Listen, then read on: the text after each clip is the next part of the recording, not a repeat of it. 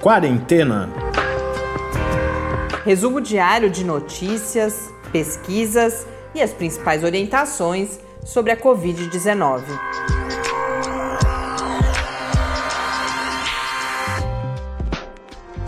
Quarentena, dia 19. Olá, muito bem-vindos a mais esse encontro aqui no Quarentena, nesse momento em que a gente se aproxima do fim da nossa terceira semana. Eu sou Mariana Petson. Eu sou Tarcio Fabrício. Hoje, os números oficiais no Brasil são de 9.056 casos confirmados, uh, um acréscimo de 1.100 e poucos casos em relação ao dado que a gente falou aqui ontem, com 359 mortes. E isso leva a 60 mortes é, em relação ao número que eu falei aqui ontem, mas a, o dado das últimas 24 horas é de 58 mortes, que é o mesmo número de ontem. Então, é, uma elevação de 58, né? Ontem, 58 mortes a mais, hoje, mais 58. A taxa de letalidade bastante alta, de 4%, mas a gente já comentou aqui antes que isso provavelmente está mais relacionado ao baixo índice de confirmação de casos por causa da, da pouca testagem, de problemas no sistema ainda de, de registro né, do, dos casos, do que a um vírus eventualmente mais letal aqui no Brasil. O ministro da Saúde, no final da tarde, deu uma entrevista coletiva em que ele falou da semana que vem, uma semana dura que, que se aproxima, e ele menciona a preocupação mais específica com cinco cidades. São Paulo, por causa do tamanho e do número de casos que já estão presentes, Rio de Janeiro também, por ser uma grande capital, mas pelas, pela questão da exclusão social, é, da, das favelas, da dificuldade de isolamento. E aí, Manaus, Brasília e Fortaleza por conta do grande fluxo nacional e internacional. Então, Manaus ele fala especificamente uh, da relação com Miami, da, da, presença da Zona Franca, Brasília, por razões óbvias, né, de, de toda a questão da circulação de políticos. Então, este é um pouco o quadro no Brasil nessa sexta-feira. No mundo, os dados oficiais da Organização Mundial da Saúde são de 972.303 casos confirmados, 75.853 novos casos nas últimas 24 horas, com 4.823 novas mortes. Nos dados da John Hopkins, ontem a gente já tinha anunciado uh, o, a chegada ao número de 1 milhão de casos. Hoje, o painel da John Hopkins uh, registra 1 milhão 94 mil e 68 casos. Estados Unidos com um impressionante número de 273.880 casos confirmados e aí o restante continua bastante parecido. Itália com 119.827 casos. A Espanha, numa tendência que eu já comentei aqui ontem, chega a um número que é praticamente o mesmo da Itália, 119 mil também, mas 199, então com 600 casos a menos.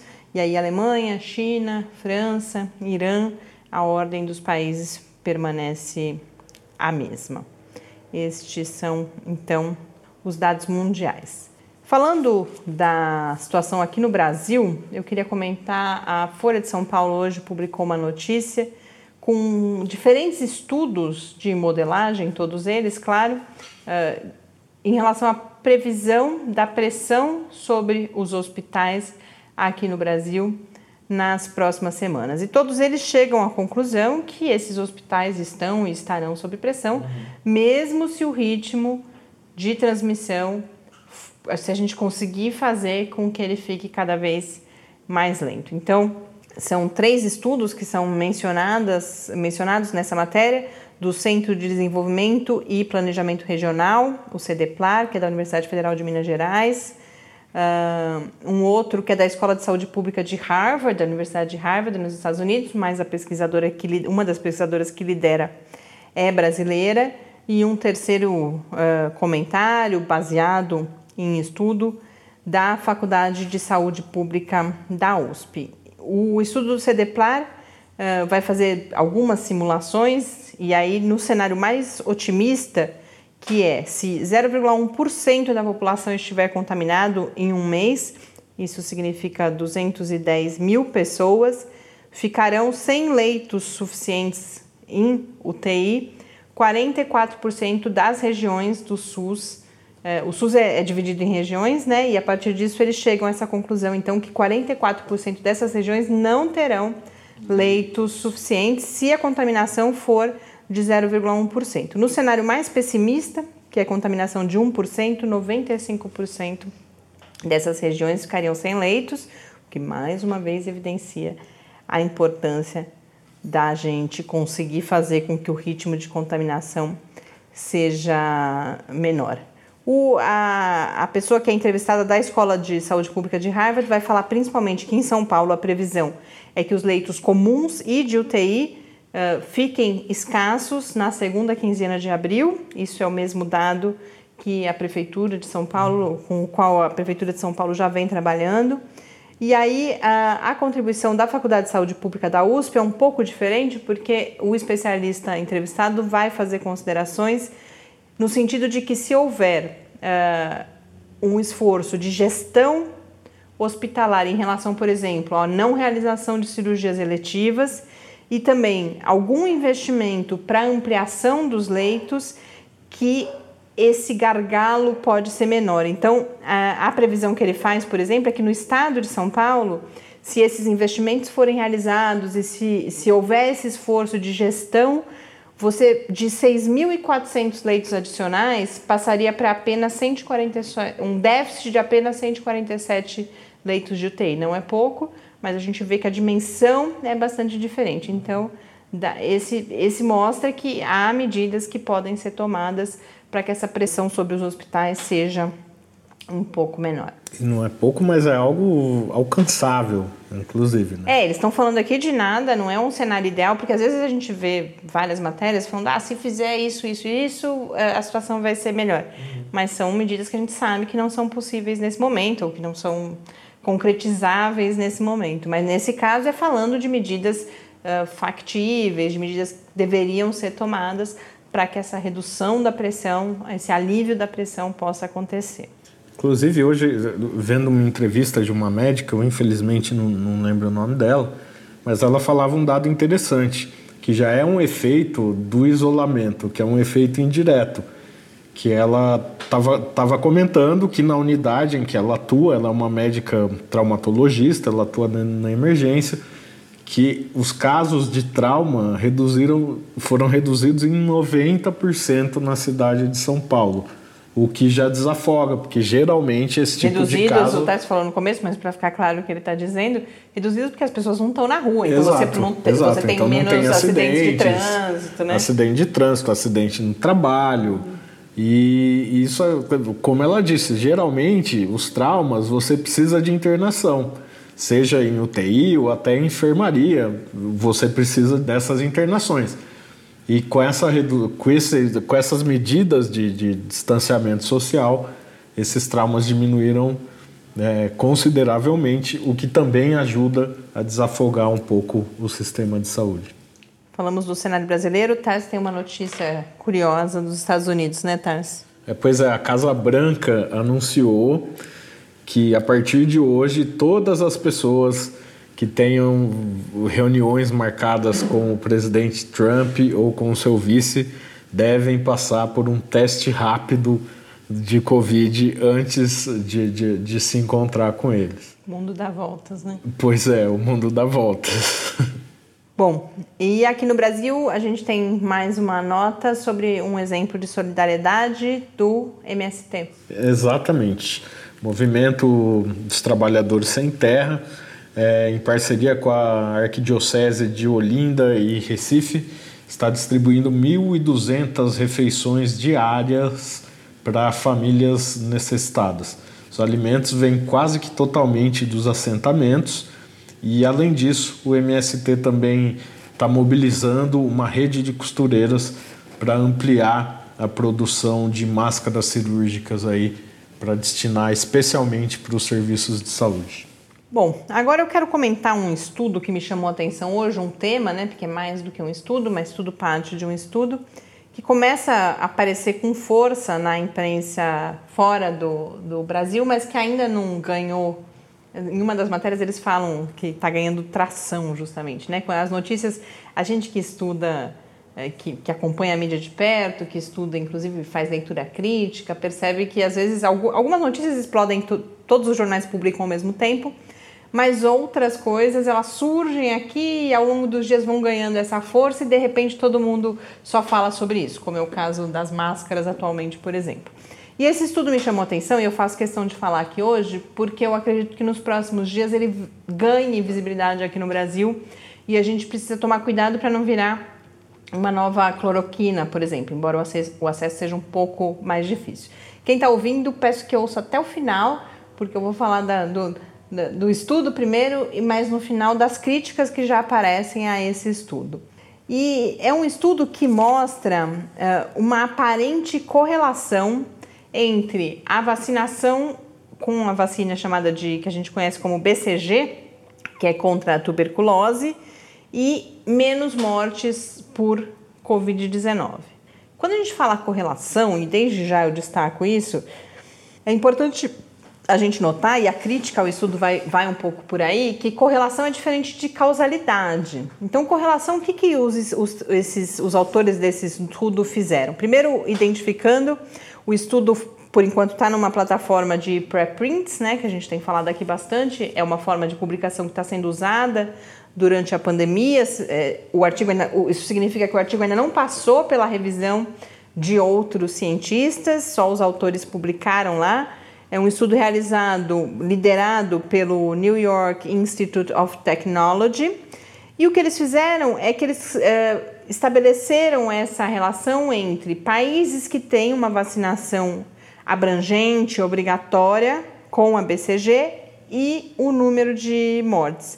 E encontraram essa correlação, países que têm esses programas de vacina, vacinação obrigatórias Naquele momento em que os dados foram analisados, que é 21 de março, se eu não me engano, quando eles baixaram esses dados, tinham menos mortes por Covid-19 e sugerem então que pode haver uma relação entre a, a vacina e o, algum, algum benefício no sentido de que a não de não se contaminar, mas de que a progressão da doença não leve a um agravamento.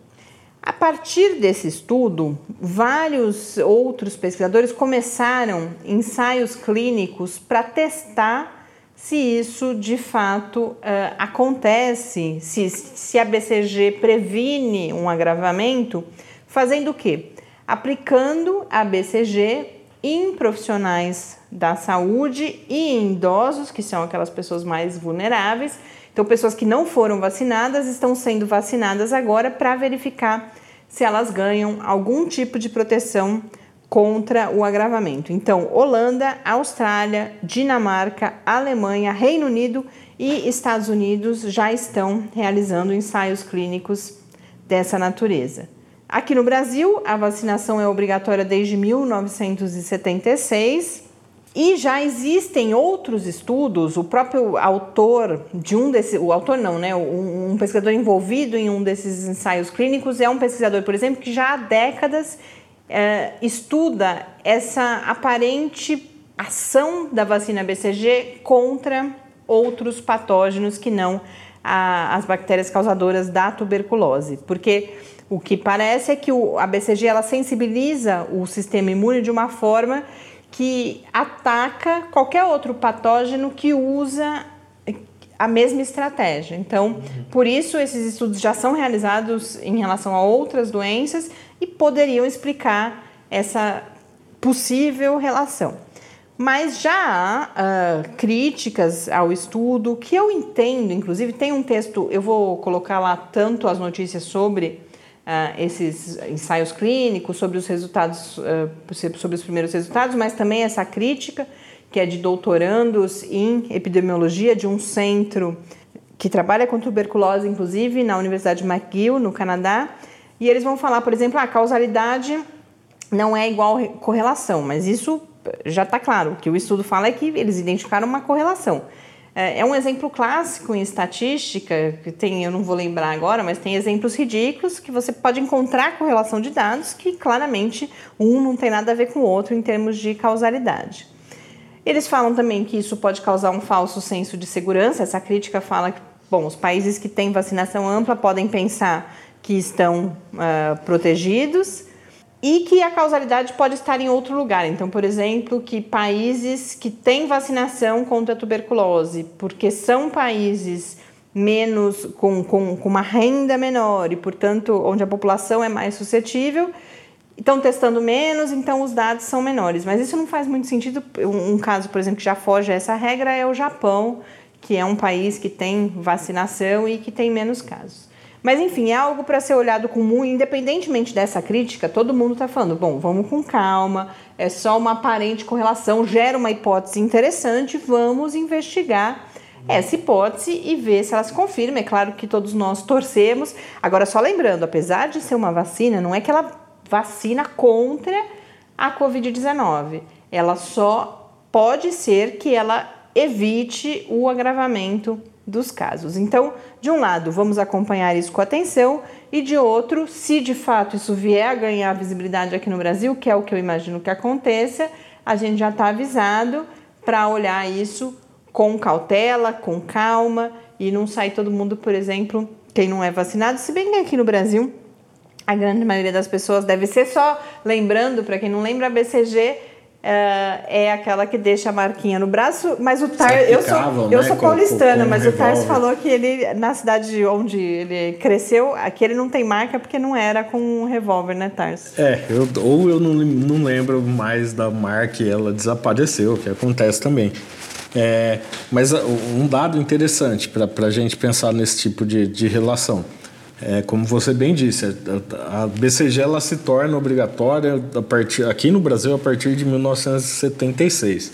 Ela deve ser mais ou menos dessa época. Em todo o mundo deve ser não, mais ou menos que dessa não, época. Eu acho que não, Tárcio, porque a China, eles colocam a China nos países mais vulneráveis porque eles só começaram a a ter uma adesão maior a partir de 1976. Então, 76 já é considerado tardio. Se eu não me engano, a BCG é da década de 1920. Ela, eles falam até que é uma vacina. É, não, agora eu, tenho, eu lembrei, eu tenho certeza. É uma vacina de quase 100 anos já. Uhum. Então é, é algo. Então, faz, então realmente existe alguma correlação. É, que, nessa... que, só lembrando, que podia ser uma correlação não... com a idade, né? Porque os casos mais graves da Covid. É, eu pensei é, nisso, que são, são os, idosos, idosos, idosos É, não, mas tem países em que a vacina é mais antiga do que. Aqui no Brasil, isso poderia ser, mas em outros países isso não é verdade. É uma vacina mais antiga do que isso. A gente acompanha, como eu falei, torcendo para que haja eh, de fato essa possibilidade, mas com muita cautela, lembrando isso, da, que estatisticamente é, correlação é bem diferente de causalidade. Eu nem ia falar, mas isso me fez lembrar uma dica que eu pensei hoje, uh, que a empresa Júnior de estatística aqui da UFSCar tá, vai oferecer, a partir do dia 6 de abril, um curso online de análise descritiva para iniciantes. Eu fiquei bastante interessada, acho que vou me inscrever porque a análise descritiva, pelo que eu estudei hoje para entender sobre o que, que era o curso, é um passo bastante inicial do estudo de dados estatísticos. E nesse momento, acho que saber estatística é, um, é importante para todo mundo e é, um, é uma falha aí da nossa formação. E nesse momento que a gente está lidando com tantos dados estatísticos, isso é importante. Eu vou disponibilizar lá no, na página do Lab também, acho que eu não falei o endereço hoje ainda, é o www.lab, com i no final, www.sky.br barra quarentena news. Vou colocar lá o formulário também, para quem se interessar. Serão uh, quatro aulas, se eu não me engano, de uma hora cada uma. Eles colocam no formulário várias possibilidades para a gente indicar que eles vão montar as turmas de acordo com o interesse das pessoas. Muito bem. Eu tinha várias notícias, a FAPESP hoje divulgou várias notícias interessantes, mas a gente está falante hoje, sexta-feira, a gente começa a vislumbrar pelo menos a possibilidade de descansar um pouquinho no fim de semana. E a gente tem uma entrevista hoje muito interessante, então eu deixo para comentar amanhã. Mas antes da gente ir para a nossa entrevista, vamos à nossa pergunta do dia com o professor Bernardino. perguntas e respostas sobre a Covid-19. Professor Bernardino, nós ontem falamos sobre a lavagem das roupas. Mas antes disso, quando nós chegamos em casa, o que fazer com essas roupas e com os sapatos? Quando vier com uma roupa da rua, é, o mais interessante é o seguinte: é não, não sair entrando para dentro de casa direto com aquela roupa, né? Se você puder entrar por uma porta lateral, uma porta do, dos fundos do quintal, uma porta de garagem, alguma coisa assim, é mais interessante. Então você entra por uma porta do lado e não fica circulando pela casa, nem vai direto para o quarto com aquela roupa, não. Se puder chegar, tirar a roupa e já colocar imediatamente para lavar, é o ideal. É, se não colocar para lavar imediatamente, deixa a roupa no balde ou então no balaio separado das roupas limpas até a hora que for lavar. O sapato, se você puder ter um sapato que fica o tempo todo do lado de fora, toda vez que você for sair, você calça aquele sapato, quando você voltar, você deixa ele na porta de entrada outra vez e evitar de ficar circulando dentro de casa com o calçado. Isso é o ideal é, com esses artigos né, de uso mais assim pessoal, que a gente vai à rua com eles, é mais interessante às vezes fazer desse jeito, para evitar ficar trazendo sujeira da rua para casa. Muito obrigada, professor, e até segunda-feira.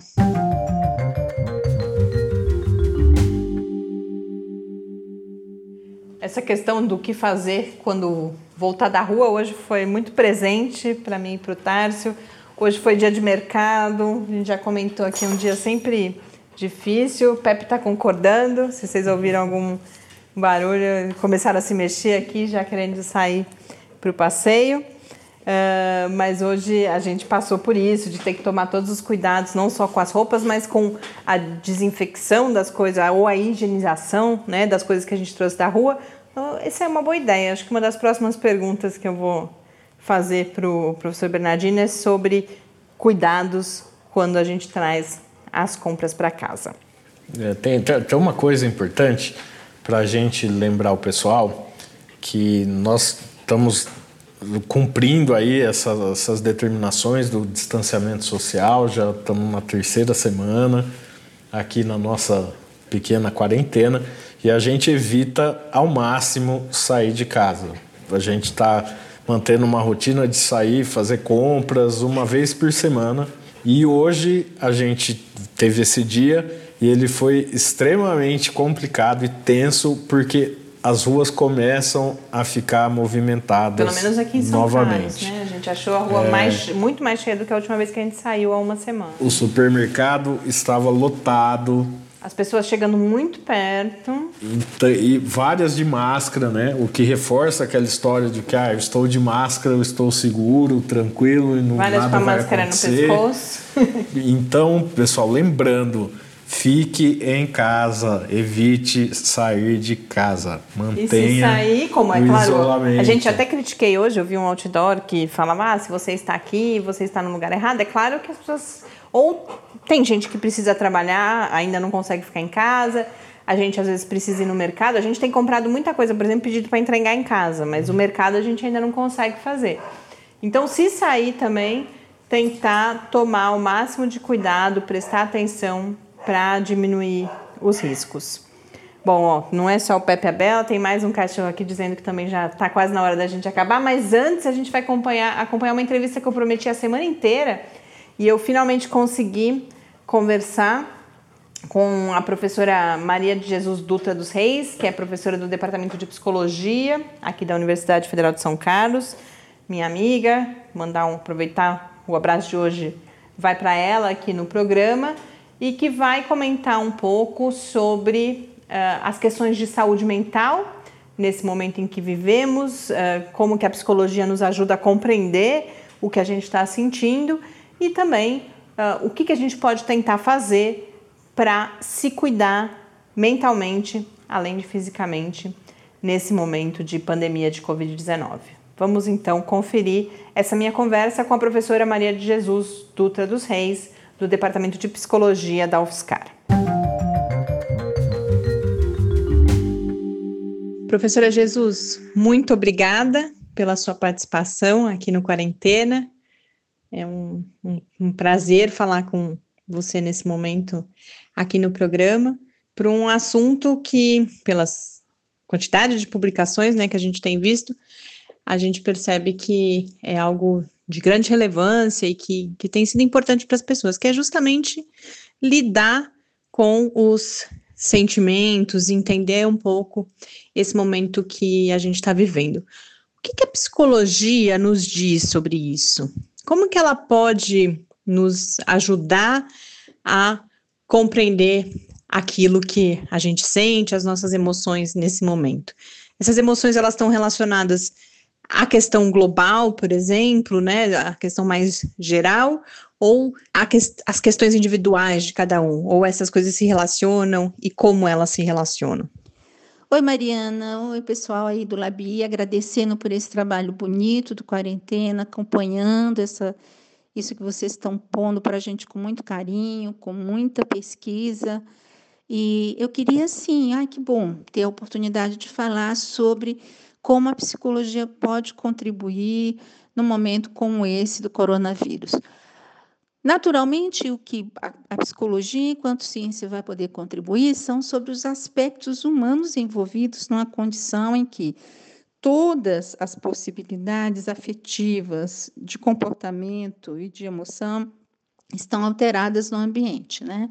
Nós somos, é, lembrando que nós somos é, uma espécie selecionada para viver em grupo. Então, boa parte é, de como a gente se organiza e funciona acontece enquanto espécie porque nós estamos em grupo. Então, naturalmente, o isolamento sempre produz impactos nos processos psicológicos, seja nas emoções, nas percepções, nas memórias, nas condições afetivas, no funcionamento cognitivo. Então, todo o confinamento é, ele traz impactos. Isso a gente sabe por estudos em plataformas de petróleo, por estudos com astronautas, por, em, em aprisionamento, em, durante guerra, em situações de isolamento, de aprisionamento. Então, existem impactos importantes.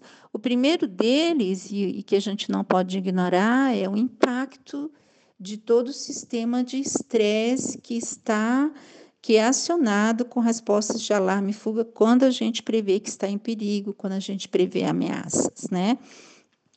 Em particular, em momentos como esse, em que a gente tem uma crise que é global e que, aliás, é única, acho que tem um elemento importante que é, é algo que em psicologia alguns grupos têm trabalhado como sendo a crise. Né?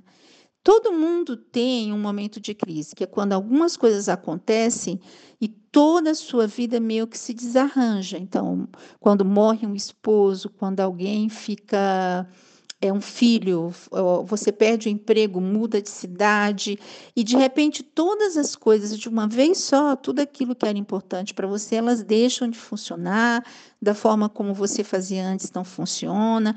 Então, crises podem acontecer com a pessoa. São momentos em que, de certa forma, você percebe que a sua vida não parou de repente, ela mudou totalmente e você precisa agora continuar sem saber muito bem o que fazer, como fazer, quando fazer. Então, a crise, ela é isso. Tem duas palavras em japonês.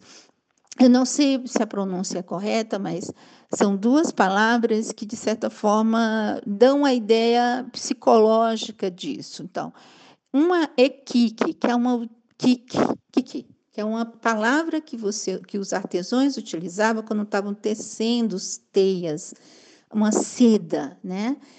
que era uma coisa, é um material muito caro, muito difícil, e eles estavam ali desenhando o padrão, né?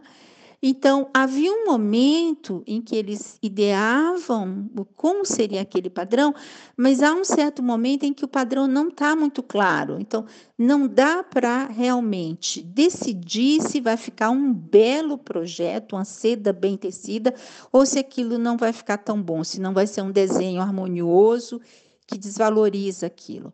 Você não tem como desmanchar aquela seda mais, mas também você não tem clareza de como aquele padrão vai ficar.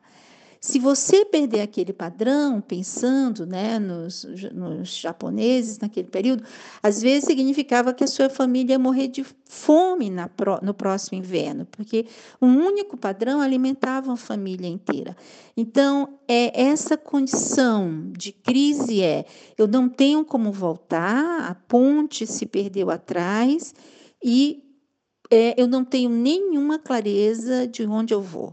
Então, eu acho que na maioria das pessoas isso está acontecendo nesse, vai acontecer se não está acontecendo nesse momento, esse sentimento de que algumas coisas é, não permanecerão e eu não sei muito bem o que fazer a partir daqui, não é? Acho que a gente vai ter agora o impacto, então isso está afetando em termos dos indivíduos no seu dia a dia, mas ele está também afetando a forma como a gente se organiza.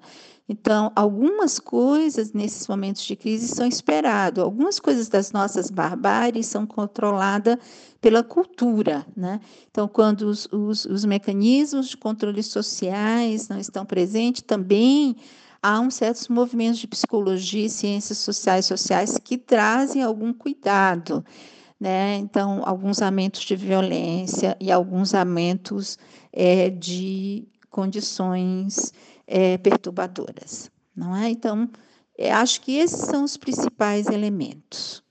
E diante desse cenário de incerteza, de insegurança, como que, usando a analogia que você coloca, a gente continua tecendo, sem saber é, que padrão é esse ou, ou como resolver esse padrão. A gente vê muitos textos, né, com dicas, então fala-se, por exemplo, na manutenção de uma rotina, no cuidado com acesso à informação, essa dicotomia entre fazer de conta que nada está acontecendo ou falar sobre as nossas emoções, externar aquilo que estamos sentindo. Você falou também da dimensão da barbárie, mas a gente tem visto é, inúmeras, cada vez mais iniciativas de solidariedade, depoimento da, depoimentos das pessoas de que isso ajuda, faz eh, se sentir útil, é algo que, além, é claro, da própria contribuição, é, há um retorno emocional também. Então, que você comentasse a partir uh, do seu conhecimento, das suas experiências, muito brevemente, a gente sabe que o tempo é curto para a gente ajudar cada pessoa individualmente, mas em linhas gerais, Exatamente. Como continuamos tecendo numa situação de crise, numa situação de, de medo, de incerteza, de insegurança, como esta que a gente está vivendo. Mariana, é sempre elemento de saúde psicológica um primeiro elemento. A esse sentimento de que a gente controla tudo é, antes de tudo, uma ilusão. Então, primeiro ponto. Assim, a gente sempre tem mais incertezas do que a gente imagina que a gente tem. Então, um, um bom elemento para ansiedade, para angústias, para, para incertezas, é se focar no hoje, no que é possível mudar, no que é que de fato está nas mãos da gente fazer nesse momento, o que é que a gente pode estar tecendo neste exato momento. Então, se estamos dentro de casa, não ficar somente na expectativa de fazer, ai, ah, tomara que amanhã tudo volte ao normal. Então, atividades em casa organizadas, imaginando que ainda nós vamos ficar algum tempo, assim, é fundamental, sim. Então, tudo que você pode constituir nesse momento para que você tenha qualidade de vida, uma plena é, vivência, trabalhando, tendo lazer, tendo é, contato humano, tudo que você puder de alguma forma construir a seu redor hoje, neste momento, fazendo deste hoje pleno, faz bem. Né?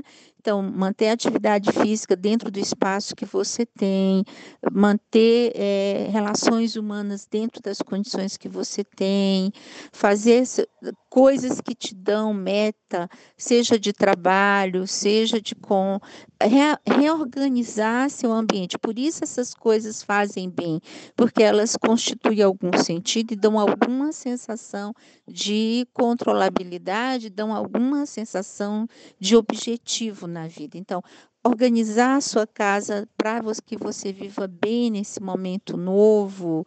É, se for preciso, para um dia, reorganiza tudo de um jeito que você possa trabalhar melhor, possa trabalhar bem e, e possa viver bem, ter momentos de lazer, ter momentos de, de, de papo com as pessoas, se você vive sozinha pela internet. Então, essas coisas são importantes.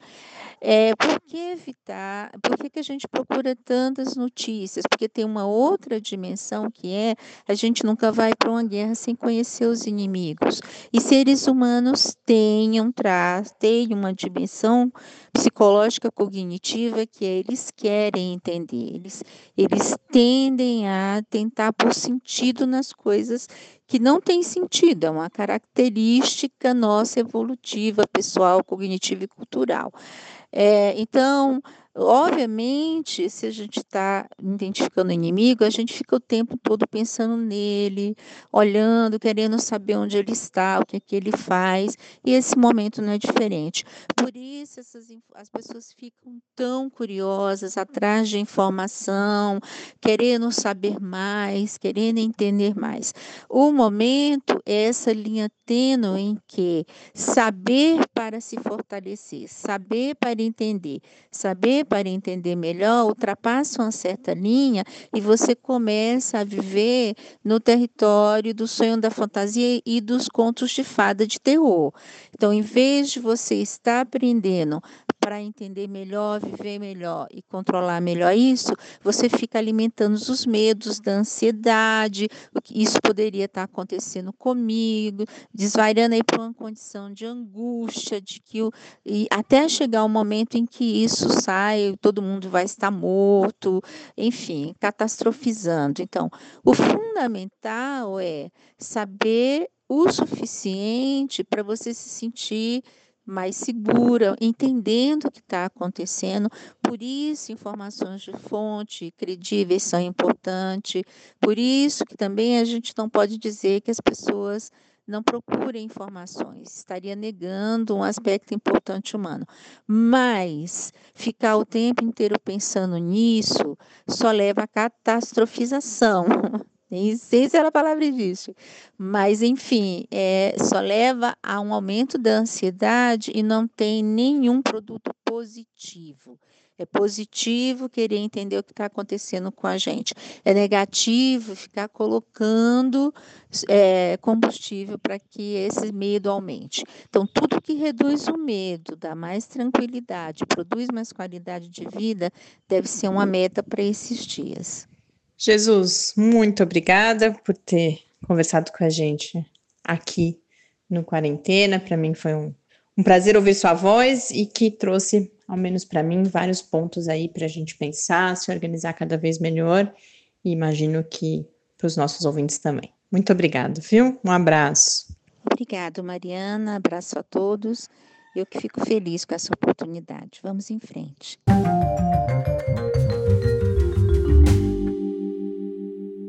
Bom, esta foi então a professora Maria de Jesus Dutra dos Reis, professora do Departamento de Psicologia da Universidade Federal de São Carlos. Uh, um dos motivos que a gente deixou esse tema da saúde mental para essa sexta-feira. É porque a nossa já está começando a ficar bem abalada. Não só mental, a gente está bem cansado, essa semana foi um pouco dura, mas também porque estamos na sexta-feira, a gente sempre fala para quem pode, procurar descansar um pouco, relaxar no fim de semana. A entrevista da professora uh, Maria de Jesus traz aí dicas, ela fala isso inclusive, né? Bom, se a sua casa, por exemplo, não, ainda não está organizada, se você está precisando se planejar, pare um dia.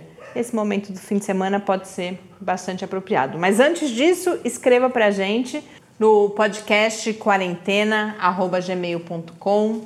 Compartilhe conosco dicas da, de leituras, de filmes, de contem como que vocês estão enfrentando esse período, que esse é o assunto do nosso podcast no sábado e no domingo. Uma boa sexta-feira, bom fim de semana.